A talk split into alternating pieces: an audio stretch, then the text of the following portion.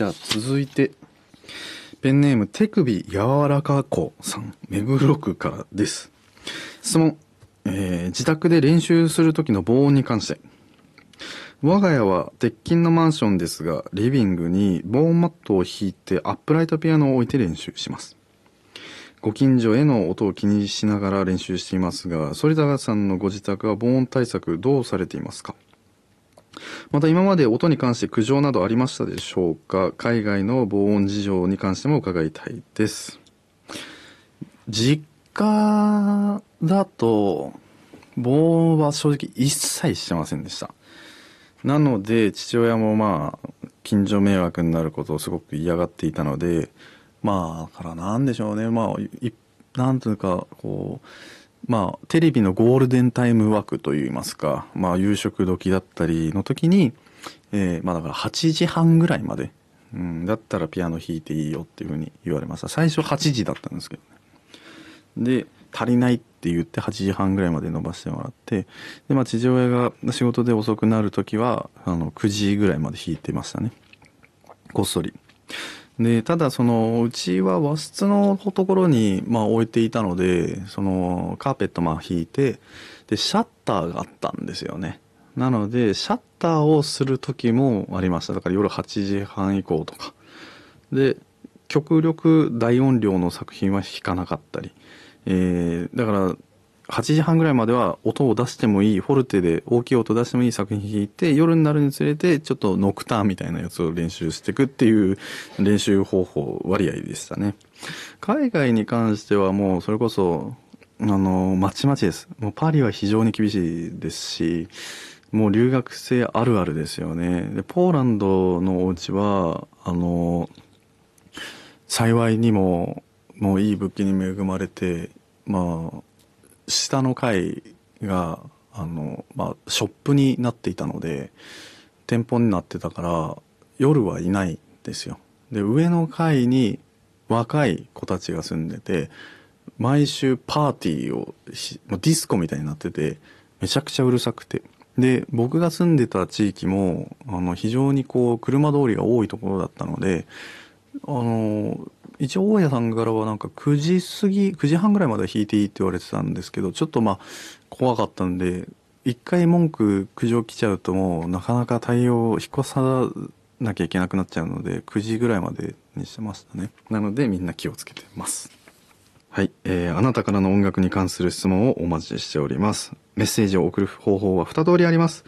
メールは、ソリタアットマーク mbs1179.com まで送ってください。件名にはぜひ音楽質問箱とお書きください。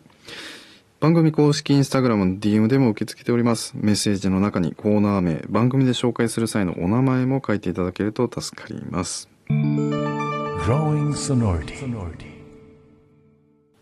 さて、ここで新コーナーのお知らせです。えー、タイトルは My Growing World、えー、あなたが大事にしている言葉、Growing 自分の成長につながっている言葉を教えてください。そんなコーナーとなっております。というのもちょっと前のね、えーえー、テレビのインタビューで色紙に書いた言葉がツイッターでもちょっと話題になってたそうで、えー、くすぶるのは燃え上がれという、えー、ロシアの作家チェーホフの言葉ですね。えー、この言葉はまあ当時留学してた時に、まあ、やっぱりカルチャーの違いだったりいろいろなところでこう、うん、もっともっと自分のやりたいことできるだろうってすごくこうそれこそくすぶっていた時に学校の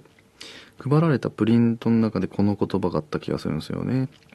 であのすごく当時の悩んでいた僕にはとてもぴったりあったのですごく印象的に残ってるっていう理由があります。ショパンなんかも、えー、名言も残してたりしますね。自分の耳が許す音だけが音楽であると。自分の音楽を追求するものだからこそ言える言葉なんじゃないでしょうかね。様々なね、今、入り、まあ情報が入り混じる時代ではありますけども、えー、自分にとって本当に必要なものだけを聞いて、いらないものを、いらないものは切り捨てていくっていうことは、まあ、やっぱり大切なことなのかなとまたサッカーのね、僕もすごく、えー、大好きでヒーローの、えー、宮本、えー、常康さん。未来の自分はどうありたいのかを考えるという言葉を残しておりますが、まあそこから逆算して今何を行動すべきことかっていうのをすごくね積極的な思考で繰り返すことで本当に自分自身がステップアップして成長していくっていうことを、えー、まあ述べてらっしゃったりしてますね。えー、本当にサッカー選手の名言っていうのもそうですけども、まあ、ビジネスセミナーの講師のような名言でもあったりしますよね。えー、歴史上の偉人だけに限らず、えー、あなたの胸に響いたマイグローイング、え、ワードを教えてください。メッセージを送る方法は2通りあります。メールはソリタアットマーク mbs1179.com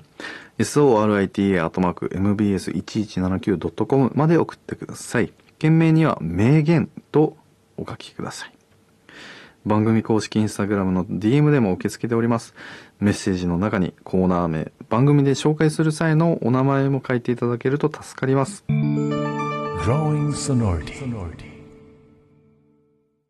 えー、エンディングのお時間となりましたけども、ここで最後に1通だけお便りを、えー、ちょっと読みたいと思います。えー、ペンネーム、ミルクレープさん。ドレミファソラシドの音で一番お好きな音はどれでしょう？いやー、難しいな国権なしなんですかね、これね。国権。ね。いや、個人的に国権ありだったら、レのフラットを好きなんですよね。うん。まあ、どのシャープっていう言い方もあるんですけど、やっぱりこう、ニュアンスイメージがやっぱり僕はレのフラットが好きですね。ただ、この発見縛りっていうことですよね。なんだろう。まあ、多分ね、前にもこれ聞かれたことあって、死とか言ってた気がするんですよね。あの、死は解決論でどに向かうから、みたいなこと言ってたと思うんですけど、まあ、響きだけで言うと、ラかなラかレだなラかレだと思うんですよね。ラはやっぱりこう、やっぱりこう、オーケストラのね、もうチューニングでもラーから始まったりしますけども、やっぱりこう、基本となる音っていうので、すごくこっからチューニングが始まって、こう、調和が行われていくっていうイメージがすごくあるので、まあそういった響きを考えるとラーも好きですし、まあレって好きなんですよね、僕。レも好きで。で、まあ二単調、まあ二長調だったり言うわけですけども、あの、まあ、忖度なしで言うんだったらもしかしたらレかも。何の忖度かっていうこっちゃって感じですけどね。はい。ありがとうございます。はい。そんな感じで、えー、今回もエンディングのお時間となりました。番組の公式ホームページ、Twitter、Instagram、YouTube チャンネルもぜひチェックしてみてください。